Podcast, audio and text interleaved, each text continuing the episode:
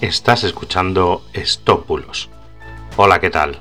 Yo soy Mr. Oizo y hoy te voy a hablar de por qué el certificado COVID será de nuevo obligatorio a partir del 1 de julio. Empezamos.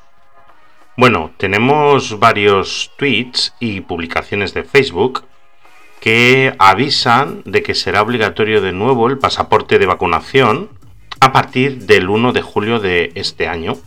Parece ser que apoyan esta noticia en, en un vídeo de Ursula von der Leyen, donde se supone que dice esto, pero haciendo una pequeña búsqueda en Twitter, te puedo confirmar que la presidenta de la Comisión Europea no ha publicado en las últimas semanas ni en los últimos días ningún vídeo referente al pasaporte COVID. Y el vídeo al que hacen referencia las publicaciones de Facebook y Twitter, que sí existe, se publicó hace un año y la presidenta se refería en él al 1 de julio pero del año pasado, de 2021 y no de 2022 como dicen falsamente las publicaciones que se han viralizado por la red. Puede llevar a confusión quizás, que la presidenta no diga el año en el vídeo, pero haciendo un poco de búsqueda se puede observar que la noticia fue publicada el 16 de junio del año pasado por la propia Comisión Europea y por supuesto por la propia presidenta en su cuenta oficial de Twitter.